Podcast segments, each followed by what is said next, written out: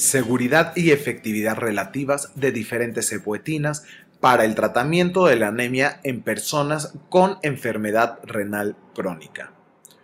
Muchos pacientes con enfermedad renal crónica moderada o grave desarrollan anemia y existe una variedad de tratamientos disponibles. En febrero del 2023 se actualizó una revisión Cochrane de estudios que evaluaron una serie de medicamentos con eritropoyetina, y en este podcast se habla sobre los últimos hallazgos.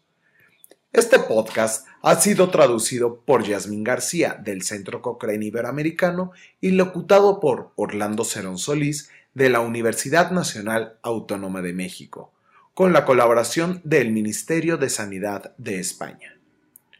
La anemia es una complicación frecuente de la insuficiencia renal crónica de moderada a grave causada por la reducción de la producción de eritropoyetina o EPO por los riñones y se asocia con síntomas como fatiga y disnea. Los fármacos estimulantes de eritropoyesis o FEE e para abreviar son medicamentos a base de EPO recombinante y sus derivados sintéticos, que han revolucionado el tratamiento de la anemia de la enfermedad renal crónica. Sin embargo, estos agentes también plantean algunos problemas de seguridad, ya que pueden aumentar el riesgo de muerte y eventos vasculares, como ictus e infarto de miocardio.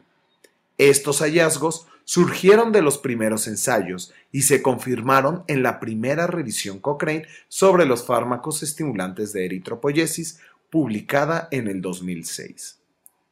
En el 2014 se revisó esta revisión para resumir la evidencia sobre las diversas formulaciones de fármacos estimulantes de la eritropoyesis y evaluar la eficacia y seguridad relativas entre ellos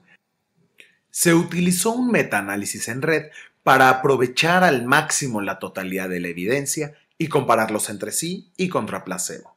Se identificaron 56 estudios con más de 15.000 participantes, pero las limitaciones metodológicas en más de la mitad de los estudios disminuyeron la confianza de los resultados.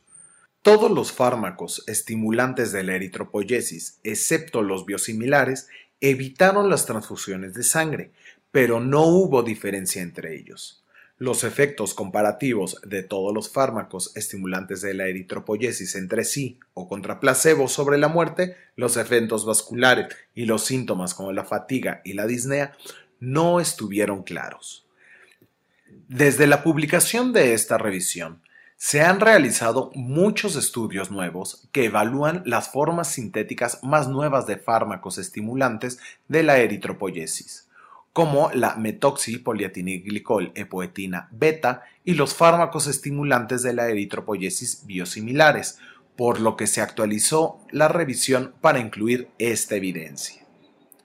En esta actualización se encontraron 62 estudios adicionales con más de 9.000 pacientes que estaban disponibles hasta abril del 2022, por lo que la revisión ahora incluye 117 estudios con más de 25.000 participantes. Sin embargo, las limitaciones metodológicas significativas en la mayoría de los estudios siguen reduciendo la confianza de los resultados y en general estos son similares a los del 2014. También es importante señalar que, a pesar del gran número de estudios y participantes en la revisión, el efecto de los fármacos estimulantes de la eritropoyesis no solo se observó durante unos siete meses, lo que puede no ser suficiente para detectar diferencias en desenlaces clave, como la muerte y los eventos vasculares. En cuanto a los resultados más recientes, los metaanálisis en red determinaron que todos los fármacos estimulantes de la eritropoyesis tenían efectos similares sobre la prevención de la necesidad de transfusiones sanguíneas en comparación con el placebo, aunque los efectos de la metoxipolietiniglicol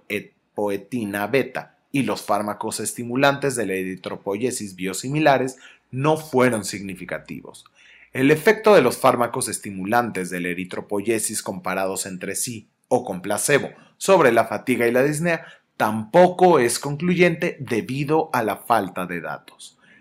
En cuanto a la seguridad, no hubo diferencias entre ningún fármaco estimulante de la eritropoyesis comparada con placebo o entre sí, en la muerte, los eventos vasculares, la coagulación de los accesos vasculares para diálisis ni la insuficiencia renal.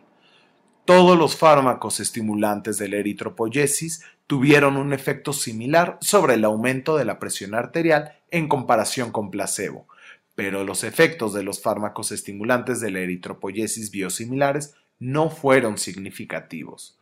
En resumen,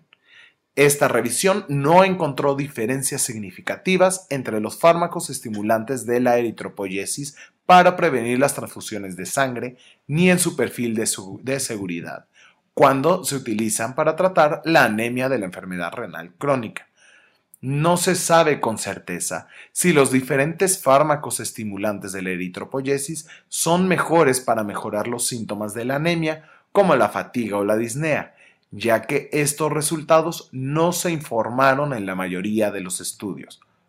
Por lo tanto, en la actualidad es probable que la elección entre las formulaciones de fármacos estimulantes de la eritropoyesis se base en el costo, la disponibilidad y las preferencias del paciente como la frecuencia del tratamiento.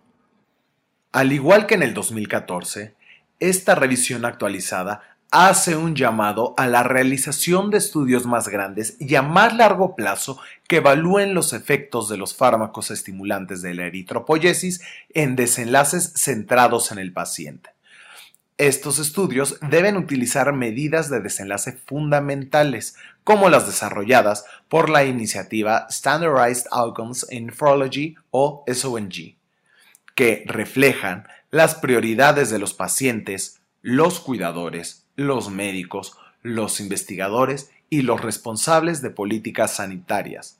Por último, Dado que los fármacos estimulantes de la eritropoyesis se administran por vía subcutánea o intravenosa, la aparición de estabilizadores del factor inducible por hipoxia como tratamiento oral resulta atractiva y los estudios que evalúen estos tratamientos deben ser incluidas en futuras revisiones.